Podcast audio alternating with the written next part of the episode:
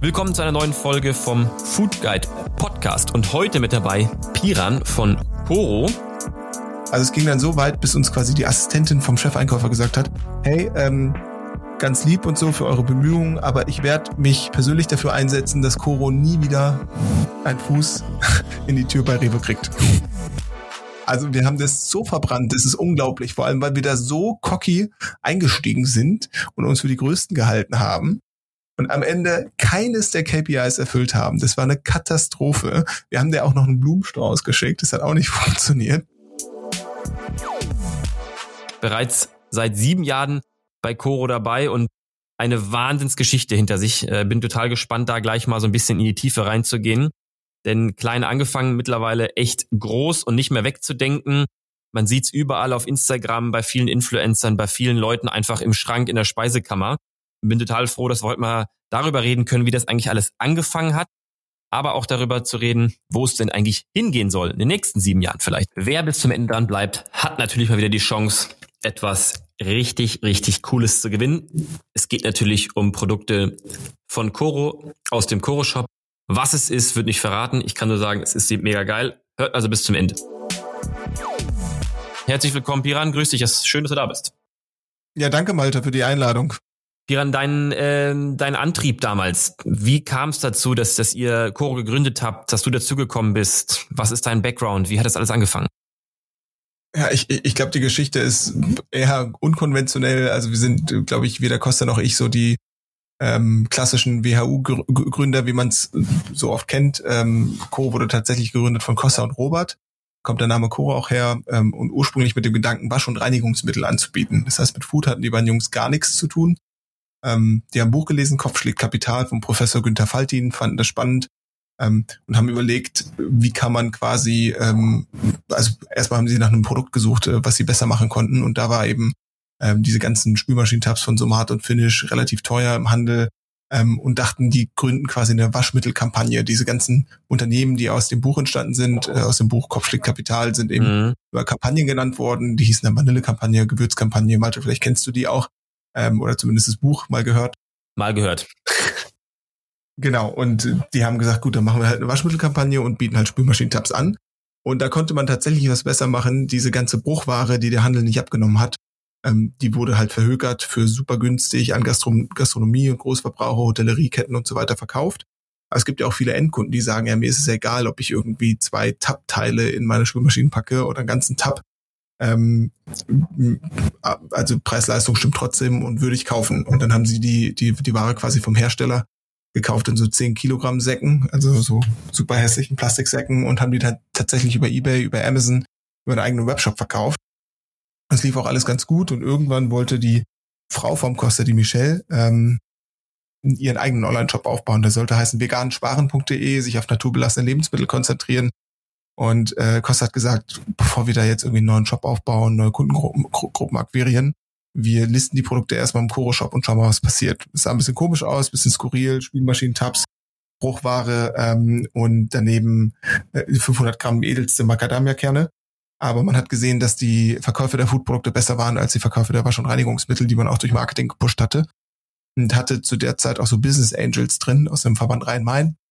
Mm, und hat einen Pivot gemacht, hat sich halt immer mehr auf Food konzentriert und Waschen und Reinigung als Kategorie irgendwann ausgelistet, also nicht von heute auf morgen, sondern ähm, tatsächlich noch abverkauft.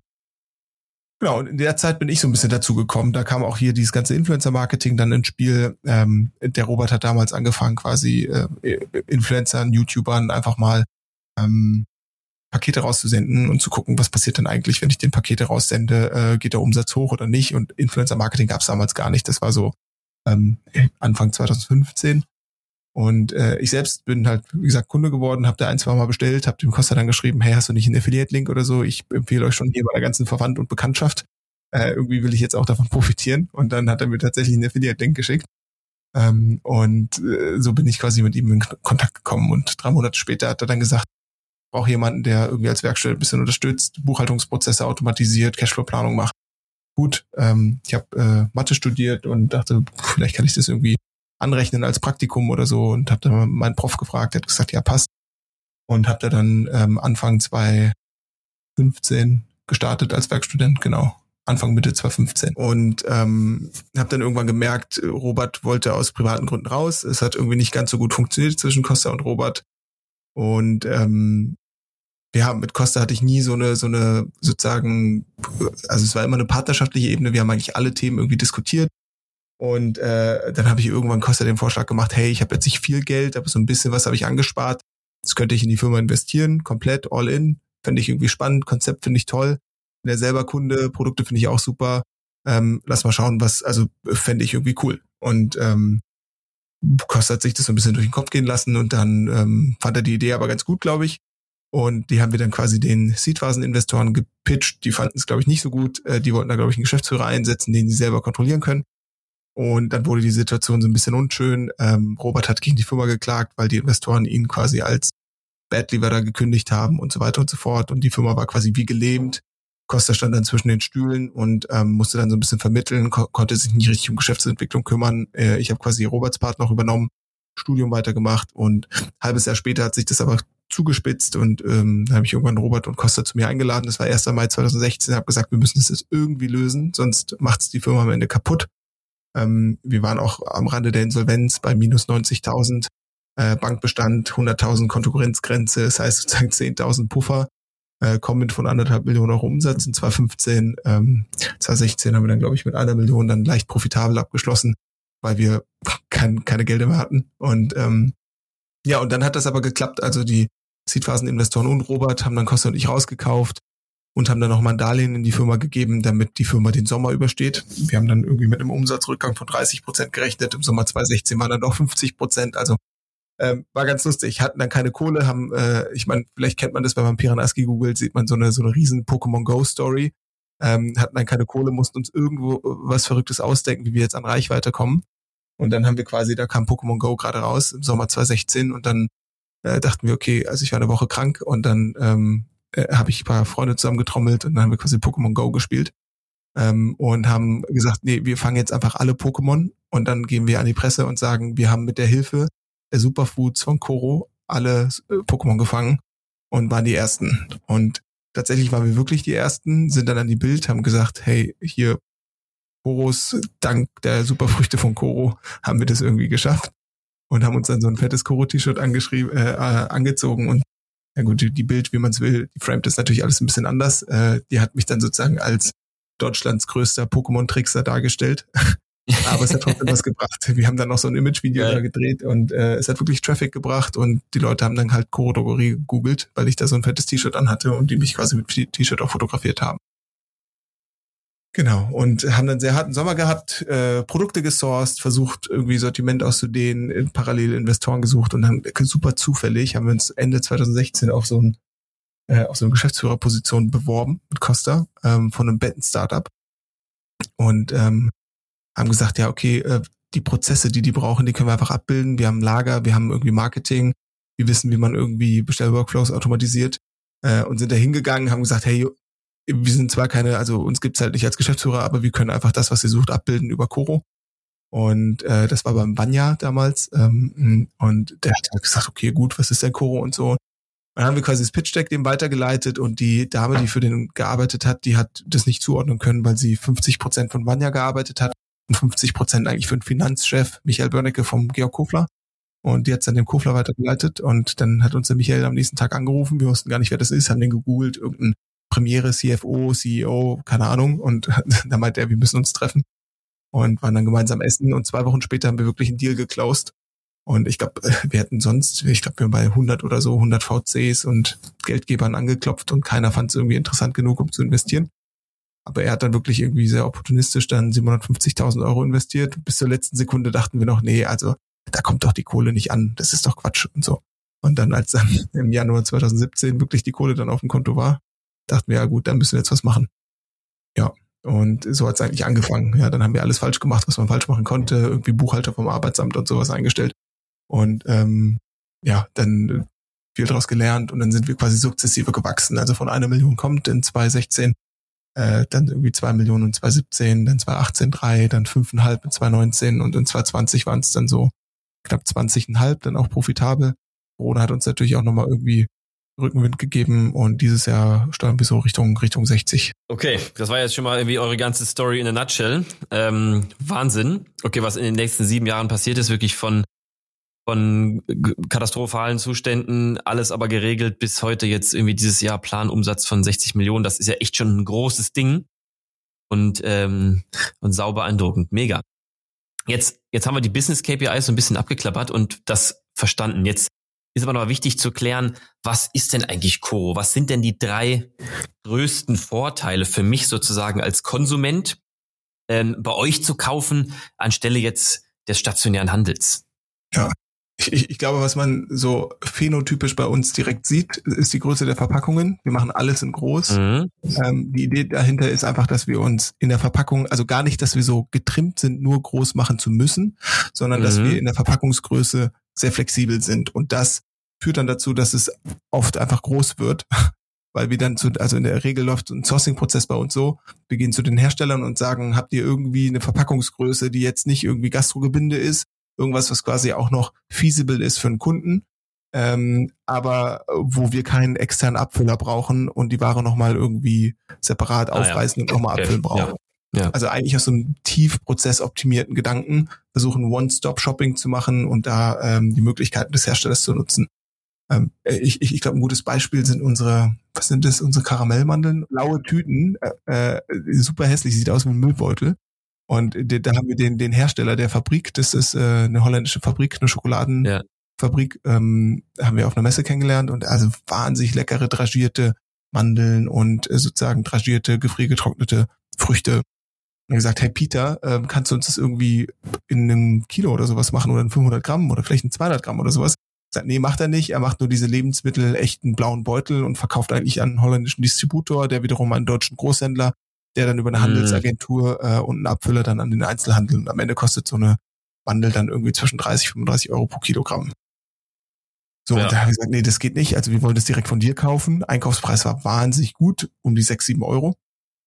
Und ähm, haben dann lange mit dem diskutiert und hin und her und so weiter. Ist auch ein sehr, sehr emotionaler und äh, wirklich auch energetischer Typ. Und am Ende haben wir uns darauf geeinigt, dass er die gleiche Verpackungsart nimmt, ja, weil er gesagt hat, eine neue Folie zu bespannen und so, das ist viel zu aufwendig. Ähm, aber wir die Maschinentaktung halt anders einstellen können, weil das wenig Aufwand ist für ihn. Da kann er einmal sozusagen Knopf drücken, dann wird quasi nicht nach jedem fünften Kilo ein Cut gemacht, sondern nach jedem Kilo.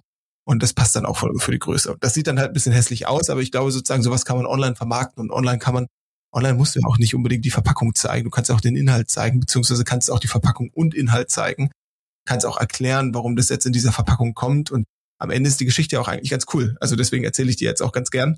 Ähm, weil für einen Kunden ist es ein Vorteil, dem ist es egal, der füllt sich das eh ab in so ein Glas oder sowas. Äh, wichtig ist dem halt Geschmack und Preis. Und ähm, mit dieser Mentalität gehen wir eigentlich an die Sachen ran. Und das ist auch das, was Koro so ein bisschen ausmacht.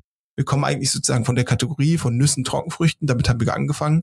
Und dann sind wir von dieser Kategorie rausgewachsen, haben dann noch Getreideprodukte, Getränke, ähm, Snacks mit aufgenommen, Frühstücksartikel, Superfoods und jetzt auch so Non-Food-Artikel, sprich irgendwie alles rund um die Küche, Mixer ähm, mhm. Und so, also inzwischen sogar Supplements, sogar Spielzeug haben im Sortiment. Also wir sind so ein bisschen, wir wuchern so ein bisschen, was das Sortiment mhm. angeht, gucken uns an, wo geht die Reise irgendwie hin. Aber der Kerngedanke ist immer, möglichst flexibel in der Verpackungsart und Größe und mit diesem Tool, mit dieser Flexibilität versuchen wir unternehmerische Kooperationen mit den Herstellern zu, zu, zu schaffen. Ja, Wahnsinn. Also ich kenne natürlich auch eure Produkte und ganz am Anfang, vielleicht vor drei Jahren, das erste Mal irgendwie im Büro bei uns irgendwie so ein Apfelmus stand, ein Liter ungefähr. Dachte ich auch, Digga, wer war denn jetzt in der Metro? Ist ja verrückt. Wer, wer bringt denn hier so, so, so viel mit? Und danach irgendwie noch Nüsse und auch so viel. Was, haben wir jetzt irgendwie ein Shooting hier, weswegen wir so viel Zeug brauchen? Was passiert denn hier? Und dann erst verstanden, dass das praktisch das Thema ist und äh, dann auch verstanden, dass das halt ähm, komparativ günstiger ist natürlich, als wenn man jetzt, wenn man gerade ein bisschen mehr Verbrauch hat in einer WG oder in einer Wohnung oder wenn man einfach eine Sache viel isst. Gerade bei uns im Büro Nüsse, das ist ja so ein Snack nebenbei. Macht es einfach auch gar keinen Sinn, jetzt zehn, zehnmal zu Edeka zu gehen für dieselbe Größe und im schlimmsten Fall auch noch mehr zu zahlen. Deswegen, äh, das ist auf jeden Fall so das USP, wenn Leute mich fragen, was das ist, wo ich auch immer sage, ja, das sind die mit den großen Verpackungen und der guten Quali und äh, halt auch D2C, also direkt nach Hause geschickt und ohne Umwege und sehr modern. Äh, jetzt ist es ja so, dass ihr nicht nur in Online-Shops verkauft, sondern auch mittlerweile in Supermärkten. Wie kam es jetzt dazu? Das ist ja so ein bisschen konträr zu dem, was du gerade gesagt hast. Ja, voll. Ist auch eine Frage, die wirklich viele stellen, auch Kunden stellen. Ich glaube, da können wir sogar noch ein Stück weit besser kommunizieren upfront. Ähm, genau, das Kernmodell ist eben Handelsstufen zu überspringen. Jetzt sind wir auf einmal im Handel, packen eine Handelsstufe dazu. Macht es Sinn? Ähm, für uns macht Sinn. Wir wollen als Marke irgendwie größer werden und irgendwie Brand Awareness mhm. schaffen. Ähm, und das funktioniert am besten, wenn man halt überall präsent ist. Und deswegen haben wir gesagt, okay, wir wollen auch bei den Retailern präsent sein. Ähm, was wir natürlich nicht machen, ist irgendwie mit klassisch Cashewkernen oder mit sehr vergleichbaren Produkten, roten Linsen und ja. sowas in den Handel zu gehen. Das macht keinen Sinn. Das können die viel günstiger einkaufen, können uns quasi überspringen ähm, und dann ähm, können wir da auch nicht preislich mithalten. Das macht dann irgendwie wenig Sinn. Aber wir haben ja auch viele innovative Produkte, die das Produktsortiment ergänzen. Ungefähr so 35 Prozent des Produktsortiments sind ähm, Produkte mit ähm, einer höheren Def Defensibility, sagen wir, irgendwie mhm. einem höheren Innovationsgrad. Hm, das kann an einem bestimmten Röstgrad bei einem Nussmus sein. Äh, das kann aber auch irgendwie eine geschützte Rezeptur bei einem Proteinriegel sein. Und die Produkte, die bieten wir online halt trotzdem in Großpackung an. Die kannst du halt bei uns quasi im Tray kaufen. Aber ähm, die, viele Kunden wollen die halt probieren, auch Pistazienmus oder so. 500 Gramm ist halt irgendwie kostet 25 Euro. Das will der Kunde erstmal nicht ausgeben dafür, um das zu probieren. Und das war für uns so ein strategischer Fit, dass wir einfach sagen, gut, wir geben den Händlern die Möglichkeit, die exklusiv in Kleinpackungen auch anzubieten.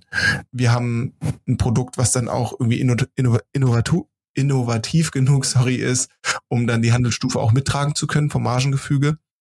Und ähm, haben dann aber auch noch höhere Brand Awareness, sodass auch Kunden, die vielleicht irgendwie Koro über den Handel kennenlernen, irgendwann googeln, was machen die und dann irgendwann merken, ach krass, die verkaufen auch Cashewkerne und das vielleicht mitkaufen. Richtig, richtig. In welchen Märkten deutschlandweit findet man euch denn oder vielleicht auch europaweit? Ähm, also wir haben, also wir haben ja nicht unser gesamtes Sortiment in den Märkten, das ist ganz unterschiedlich, äh, aber wir sind jetzt im DM drin. Ähm, kürzlich sind wir reingekommen mit einer Display-Aktion plus zwei, ähm, zwei festgelisteten Artikeln, das sind unsere Energy Balls mit Füllung drin, Pistazie und Erdnuss. Dann im Alnatura sind wir mit Nussmusen drin, also mit eigentlich dem breiten Nussmus-Sortiment und der Dattelhaselnusscreme. Ja. Dattelhaselnusscreme ist auch ja. unser absoluter Bestseller. Mhm. Dann sind wir im Müller drin, auch mit Nussmusen. Und wir sind im äh, DM Österreich aktuell vertreten, genau. Und wir sprechen natürlich auch mit anderen Händlern. Wir sind jetzt im Rewe bald drin. Ähm, oder inzwischen, glaube ich, auch schon mit einem Proteinriegel und der geilen Schnitte. Geile Schnitte ist bei uns so ein Kokosriegel. haben wir mal so genannt. Und ähm, ja, das sind halt so die Märkte, in denen wir aktuell vertreten sind. Aber wir wollen natürlich überall irgendwie rein. Ja, das heißt, ist auf jeden Fall jetzt aktuell noch nicht beendet das Projekt. Man findet euch also irgendwie flächendeckend ganz gut in Alnatura DM und dann in so in Müller und so weiter gibt's ja auch nicht in jeder Stadt. Es ist ja auch ein bisschen regional, glaube ich. Aber Zukunft wird schon sein, dass man dann irgendwie eine breite Listung hat, zumindest mit einigen Artikeln, in so den gängigen Supermärkten die nächsten. Definitiv, definitiv. Und da haben wir auch tatsächlich, um da nochmal eine kleine Geschichte zu erzählen, also da haben wir ja. auch so ultra viel falsch gemacht. Also wir sind damals, ähm, also auch der Grund tatsächlich, warum ich aktuell mich möglichst wenig in den Vertrieb involviere. Weil damals sind wir halt ähm, zu Rewe gegangen, hatten halt unsere Mangos, die wir super, super toll finden und die fanden wir auch und finden wir immer noch besser schmecken als viele der Konkurrenz. Ähm, und dann sind wir zu Rewe gegangen und haben sozusagen deren Mangos aus dem Sortiment gekauft, von deren Marken und Eigenmarke. Und unsere Mangos auf den Tisch geschmissen haben gesagt, hey Jungs, probiert mal. Schmeckt, äh, unsere, unsere schmeckt viel besser als eure. So, und dann waren da halt irgendwie ziemlich corporate Einkäufer, die gesagt haben, ach, ja, probieren Sie mal, hm, ja, okay, können wir verstehen, ja, und waren dann so ein bisschen verhalten und gesagt, okay, wir, wir, wir machen das mal in der Testlistung und geben euch mal die Chance, beweist euch mal und so weiter und so fort und haben dann auch nach Lieferfähigkeit und so weiter gefragt. Gesagt, nee, kriegen wir alles hin, wir sind die Besten, wir sind die professionellsten. So, und dann äh, sollten wir liefern. So, Punkt eins ist, wir haben das ganze Thema irgendwie September vorgestellt und die Charge von Mangos, also Mangos werden immer September ungefähr geerntet und die Mangos waren von der alten Charge.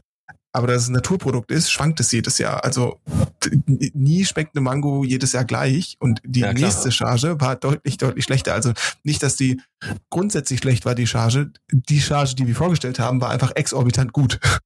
Und äh, hatten dann eine Mango, die irgendwie 20, 30 Prozent schlechter war als die, die, die wir vorgestellt haben. Dann haben wir das versucht irgendwie umzufüllen, äh, weil die im Ursprung können eben nicht irgendwie 100 Gramm Verpackungen machen. und haben gemerkt, Mangos sind super sticky. Also da muss, die muss man händisch auseinanderziehen. Also das, das war eine Katastrophe. Es hat kaum funktioniert. Niemand wollte das machen. Alle, alle Dienstleister, mit denen wir gesprochen haben, haben 100 Packungen abgefüllt, haben gesagt, nee, wir springen ab, machen wir nicht. Da haben wir das Zeug falsch etikettiert. Wir haben das falsch ausgelobt. Etikett hat nicht funktioniert. Mango hat nicht so gut geschmeckt. Wir haben viel zu spät geliefert. Ähm, also es ging dann so weit, bis uns quasi die Assistentin vom Chefeinkäufer gesagt hat, hey, ähm, ganz lieb und so für eure Bemühungen, aber ich werde mich persönlich dafür einsetzen, dass Koro nie wieder einen Fuß in die Tür bei Rewe kriegt. Also wir haben das so verbrannt, das ist unglaublich, vor allem weil wir da so cocky eingestiegen sind und uns für die Größten gehalten haben und am Ende keines der KPIs erfüllt haben. Das war eine Katastrophe. Wir haben dir auch noch einen Blumenstrauß geschickt, das hat auch nicht funktioniert. Das war, Geil. Ja, also alles halbe Jahr, jedes halbe Jahr haben wir dann angeklopft und so. Es hat dann, also war katastrophal. Haben dann daraus gelernt und ähm, haben auch das gesamte Sales-Team dann umgekrempelt. Ähm, aktuell macht das bei uns sozusagen der dritte Geschäftsführer, der dazu gekommen ist, ähm, der Florian, der ist 2020 dazu gekommen, hat dann sozusagen mit die Verantwortung über Sales übernommen und die Laura macht es quasi operativ bei uns als Teamlead und ähm, haben da halt gesagt, nee, also die Grundstrategie muss sein, overdelivern, nie was ankündigen, was man auch nicht hundertprozentig halten kann, weil der Handel braucht einfach Zuverlässigkeit, ja. Wenn du das nicht einhalten kannst, äh, dann, dann wirst du zerschmettert. Und ist ja nicht nur wichtig, einmal reinzukommen, sondern wichtig ist es eigentlich drin zu bleiben. Das ist eigentlich die Kunst. Es gibt ja super viele Startups, die kommen dann in den Handel, bleiben da irgendwie paar Wochen drin und dann ist die Drehzahl nicht gut genug und dann fliegen die wieder raus. Aber also dieser, dieser, ich meine, man muss ja irgendwo als Gründer auch so ein bisschen pushy sein und ein bisschen edgen können und ein bisschen fuchsig sein. Ähm, aber wir haben nie darüber, wir dachten halt, es wäre immer gut, pushy zu sein und fuchsig. Und bei den Lieferanten ist es ja auch gut. Die muss man gegeneinander ausspielen, teilweise gute Preise kriegen und Co. Und damit sind wir super gut gefahren.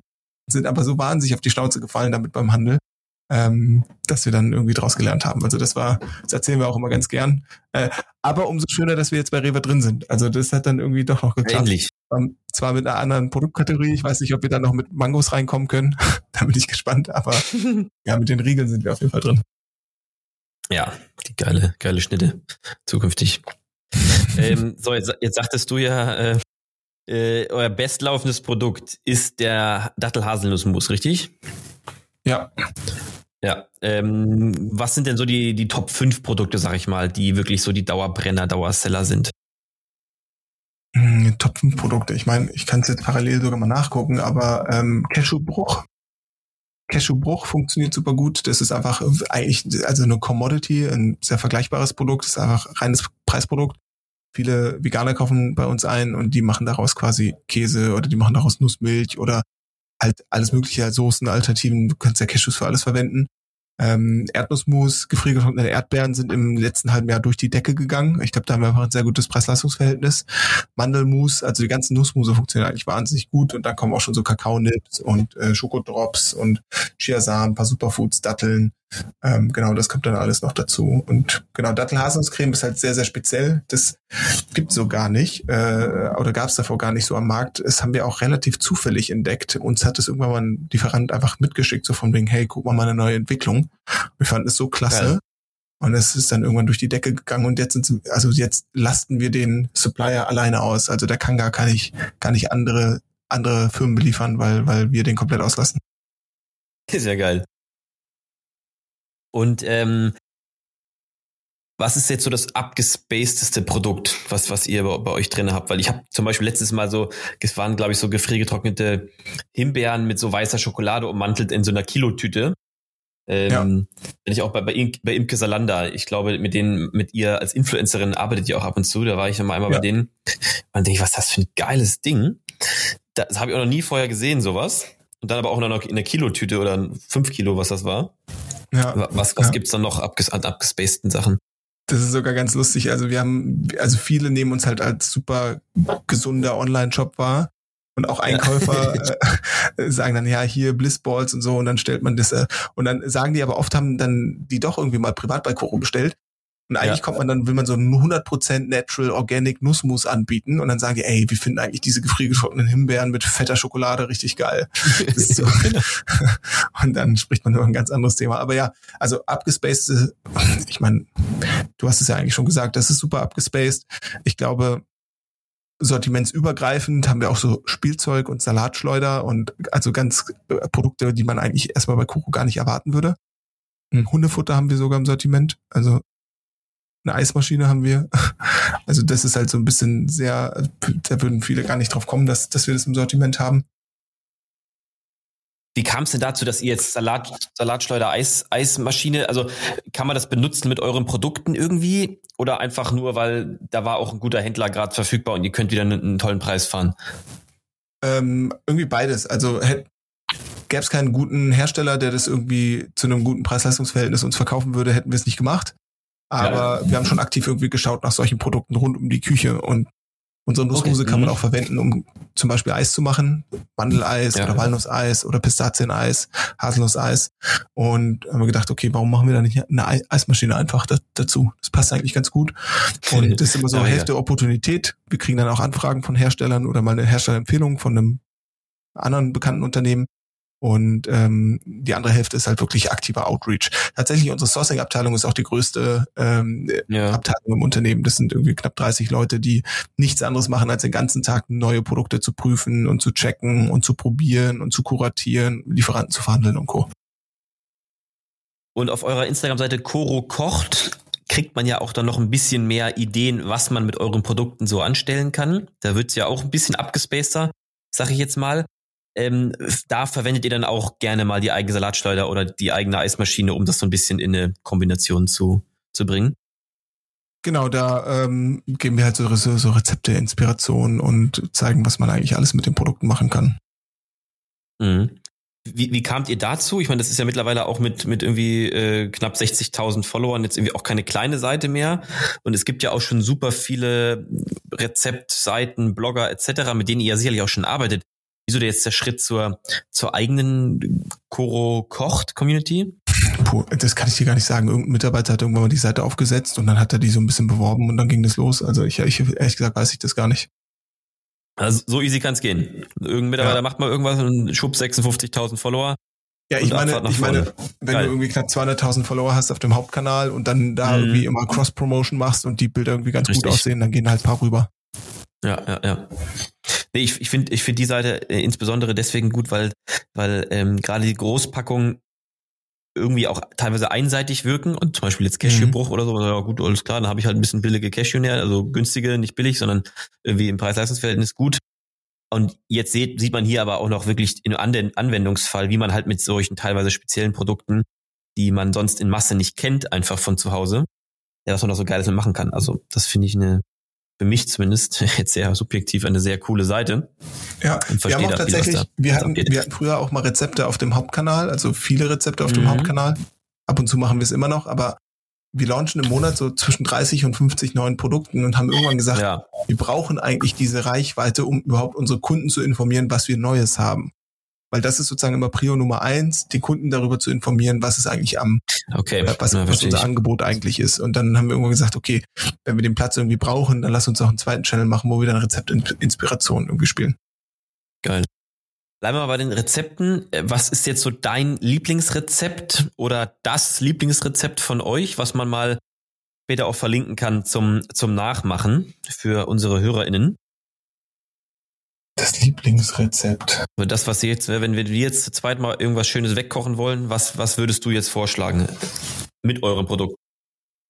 Es hört sich vielleicht super simpel an, aber einfach so eine, so ein Bottich Vanilleeis, einfach egal was für ein Vanilleeis, kann das günstigste sein. Und dann einfach einen großen Esslöffel Pistazienmus drauf, ist der Hammer. Also das ist super geil. So das Mousse ist ja sozusagen ohne Zucker und ohne alles und es zieht so ein bisschen den Mund zusammen. Das hat ja so ein Nussmus. Ich weiß nicht, wer es kennt, wenn man so einen Löffel Mandelmus mm, oder ja, Cashewmus ja. Mhm. gegessen hat. Das zieht so halt, wie gesagt, den Mund, Mund zusammen. Wenn man das aber so auf Eis packt, dann ist es halt die perfekte Geil, okay. Also, also man merkt schon, ich simple, bin so ein kleiner Eisfan. Ja, ich wollte gerade ja. sagen, dein Lieblingsgericht zum Nachkochen, schwupps, Eis. Ja, ist auch geil. Deswegen haben wir jetzt auch eine Eisdiele okay. übrigens. Genau, das wollte ich auch noch fragen. Das äh, habe ich, hab ich natürlich auch auf Instagram schon äh, folge ich Koro Chunks. Äh, das war jetzt meine Frage. Also die Eisdiele gibt's, weil du Bock auf Eis hast. Also wenn ich das so argumentieren würde gegenüber den Investoren, dann äh, hätten wir den nicht machen können. Ähm, aber also äh, um um nee nee absolut äh, um um ehrlich zu sein, natürlich hat da irgendwie hat so ein bisschen Einfluss gehabt. Also ich habe mich natürlich so ein bisschen damit beschäftigt und so weiter und ähm, war immer der, der Erste, der bei neuen Ben Jerry's Sorten die Stadt ah. abgeklappert hat, um diese Scheißsorte zu finden und die als erster zu probieren und habe mir diese ganzen Foren durchgelesen und so weiter und so fort. Macht das teilweise immer noch.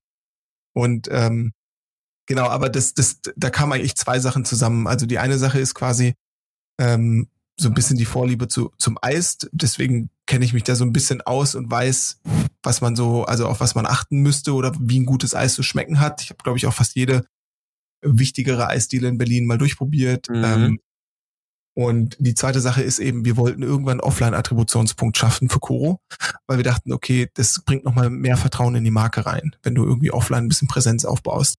Was wir aber nicht machen wollten, ist den gleichen Fehler, den äh, viele andere Startups, Food-Startups gemacht haben, so ein Ankerkraut oder MyMüsli. Ich will es gar nicht als Fehler framen, aber MyMüsli hat halt wahnsinnig viele Stores wieder geschlossen. Ankerkraut hat ein paar Stores hier, Hackischer Markt bei uns um die Ecke ist immer leer, da geht kein Mensch rein.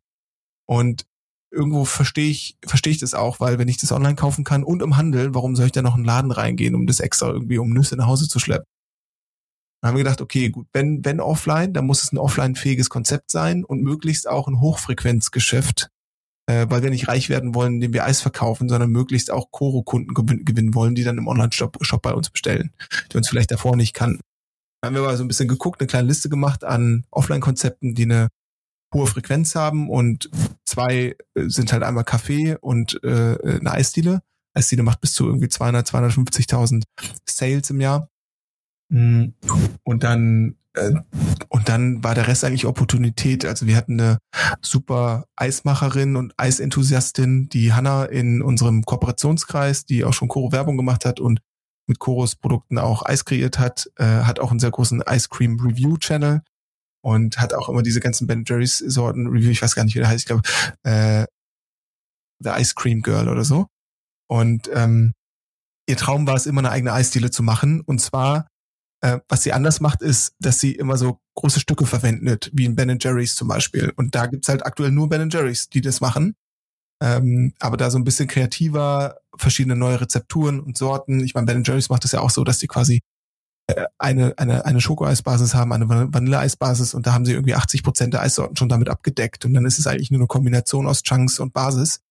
Ähm, und da wollten wir halt so ein bisschen fancier rangehen und halt mehr Basen schaffen und mehr Entwicklung und so weiter. Und dann dachten wir, ja, okay, perfekt. In Amerika ist das ja super groß. Da gibt es ja viel mehr Eismarken und der Markt ist viel größer. Wenn man in Walmart oder so reingeht oder ins Target oder Whole Foods, ist jetzt ein, bist erschlagen. Da hast du irgendwie 20 Kühlschränke und alles voll mit Pines. Und ähm, genau, da haben wir gesagt, okay, dann lass uns doch eine Eisdiele machen, haben eine Tochtergesellschaft gegründet, Hanna ist der Geschäftsführerin geworden und hat es auch sehr, sehr eigenständig, wahnsinnig toll aufgebaut und wir haben jetzt im Juli eröffnet. Ja, ganz frisch. Also ich bin auch gerade auf dem Instagram-Account von, von Hannah. The Ice Cream Girl heißt der. Mit 11.000 AbonnentInnen. Und hier wirklich äh, sämtliche Netflix and Chill, Ben Jerry's, alle anderen Marken auch. Und eben auch viele Stories über, über Chunks. Mega geil. Also wer da äh, gerade in Berlin ist und äh, sonst auch Ben Jerry's Fan ist, ich glaube, da kann man Hannah auf jeden Fall mal folgen. Ähm, und wird da auf jeden Fall eismäßig inspiriert. Ähm, sind denn noch weitere Standorte bei euch geplant? Ähm, jetzt, wo Berlin gut läuft, ihr seid in Berlin, klar, aber wenn du sagst, du willst mehr Touchpoints schaffen, ihr habt ja sicherlich auch nicht nur BestellerInnen aus Berlin. Ja, wir haben auch Besteller von überall. Wir wollen definitiv äh, mehr Standorte schaffen. Wir wollen erstmal einen zweiten Standort in Berlin aufmachen für die Eisdiele. Wir haben auch eine Produktion in Berlin, äh, in Moabit. Ah, da wird das Eis produziert. Es gibt aktuell keinen Hersteller, der so große Chunks irgendwie mitverarbeiten kann.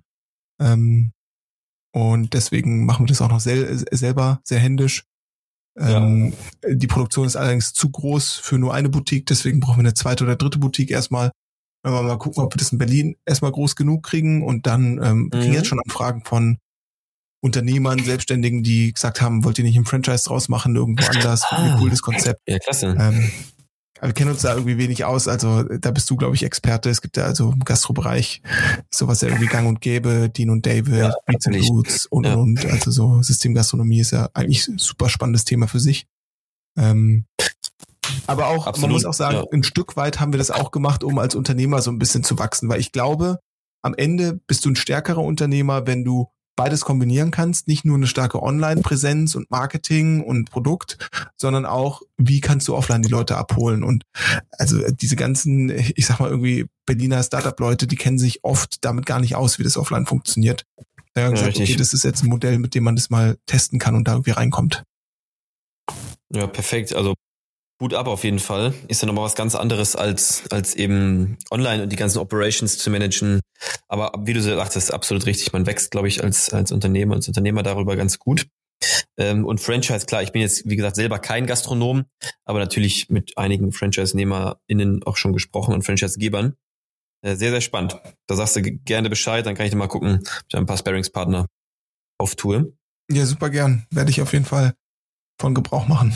Gerne. Ein, ein Schritt weiter habe ich auch gehört, dass ihr auch noch einen Koro-Lieferdienst planen wollt. Ist da was dran? Und wenn ja, was soll das werden? Ja, das äh, wird tatsächlich gleichnamig mit dem Channel sein. Koro kocht wird es heißen. Wir ja. testen es gerade in einem kleinen Stil, haben jetzt zwei Testtage gemacht. Und die Idee ist, dass wir, ich meine, du kennst ja sicher Ghost Kitchens, ähm, das ist ja genau, ein Riesenthema, ja. wird immer größer. Hm, aber was mich immer so ein bisschen genervt hat, ist, Du sitzt im Büro, hast 20 Minuten Zeit und musst was essen. So, es gibt keine Option dafür. Du kannst nicht ins mhm. Restaurant gehen, irgendwas mitnehmen, da brauchst du 10 Minuten, mindestens 5 Minuten hin, 5 bis 10 Minuten zurück und musst 10 Minuten warten. Du kannst auch nicht bestellen, weil da brauchst du irgendwie 35 Minuten. Gorillas hat es jetzt irgendwie vorgemacht, dann sind irgendwie 20 Konkurrenten gefühlt auch gestartet, Flink, Joker ja. und und und. Und ähm, haben das quasi mit Lebensmitteln gemacht, jetzt aber mit, mit warmem Essen das zu machen, ist halt die Frage, wie macht man das? Geht das überhaupt? Und damit haben wir uns halt so ein bisschen beschäftigt und dachten, okay, eigentlich kann man das doch ganz gut machen, wenn man in einer Großküche in einem Ballungsgebiet produziert und statt jetzt Ghost Kitchens und stationäre Standorte zu haben, die du irgendwie sagen Gastronomie konform ähm, ausstatten musst, was ja in der Regel relativ teuer ist, ähm, nimmst ja, du einfach ja. so eine so eine Sprinterflotte und packst dort so einfach so zwei Blanko-Thermoports rein und in der Mitte so eine Arbeitsfläche bei Hygienevorkehrungen mhm. und die fahren dann in der Stadt rum und die Bestellungen, die reinkommen, gibst du dem Van, der am nächsten dran ist am Kunden. Ja. Das ist so ein bisschen die Idee. Ähm, ja, und das testen wir. Wir haben uns jetzt irgendwie zwei Sprinter geholt, wir haben die umgebaut, wir haben jetzt zwei Testtage gehabt, wir haben versucht, die Gerichte irgendwie zu optimieren. Du kannst natürlich nicht ganz so viele Gerichte anbieten, du kannst jetzt nicht irgendwie eine riesen Speisekarte haben, sondern wir wollen maximal drei Gerichte anbieten, aber du musst das Essen auch komplett anders denken. Also du hast ja. am Ende äh, so Komponenten, nennen wir die, ähm, zum Beispiel Reis, Ofengemüse und dann eine Currysoße und dann kannst du wieder eine andere Komponente anbieten und kannst dann sozusagen wieder auf den Reis zurückgreifen, den du eigentlich für beide Gerichte dann verwendest. Genau. Und so hast du dann in diesen Thermoports, die du in dem in dem Sprinter hast, kannst du dann bis zu Anzahl der ähm, ja der der Komponentenfakultät äh, quasi anbieten, um das jetzt mal irgendwie technisch zu sehen. Aber mhm. am Ende sind es irgendwie drei Gerichte, die dann Sinn machen und wo man dann wirklich irgendwie coole, sehr disjunkte, unterschiedliche Gerichte dann anbieten kann. Und die müssen dann aber best in class sein. Also ähm, auch diese ganzen Lieferandos und Volts dieser Welt, die können halt Operations super gut, Technik können die gut, ähm, aber die vertikalisieren halt nie bis zum Ende. Also die würden sich, glaube ich, selten hinstellen und dann wirklich anfangen, selbst die Gerichte zu optimieren, weil das dann sozusagen in ihrer Klar. Kompetenz dann aufhört. Ja. Ähm, das, da spielen dann noch andere Themen mit rein, dass sie sagen, ja, okay, die Bewertung geht dann runter, weil sie halt eher Essens, Essenshersteller werden und weniger Technologieunternehmen und so. Uns ist es so ein bisschen, zumindest für einen Test erstmal egal. Ähm, und dann sagen wir, okay, wir, wir wollen eigentlich die beste Experience schaffen. Gutes, affordable Essen innerhalb von 15 Minuten. Ja. Geil. Jetzt mal gucken. Und dann startet das Ganze jetzt in Berlin erstmal und in Hamburg bei mir jetzt muss ich noch ein bisschen warten, ne? in Hamburg musst du, glaube ich, tatsächlich noch ein bisschen warten. ähm, wir rushen uns da nicht allzu sehr. Ähm, wir haben jetzt irgendwie zwei Sprinter und haben jetzt zwei Testtage hinter uns. Werden jetzt ja. in den nächsten zwei Wochen wirklich full operational starten, also jeden Tag ausliefern, zumindest wochentags. Ähm, und dann, wir haben jetzt gestartet in den Postleitzahlen 10115 und 10119. Das heißt bei uns im, im hier in der Büroumgebung. Ja. Und haben eine Großküche angemietet in, äh, am Berliner Fruchtmarkt, äh, mhm. Großmarkt an der Beuselstraße. Dort kaufen wir die Zutaten fünf Uhr morgens irgendwie frisch ein und dann wird da quasi gekocht und dann wird quasi werden die Vans beladen und dann fahren die halt rum, die Jungs.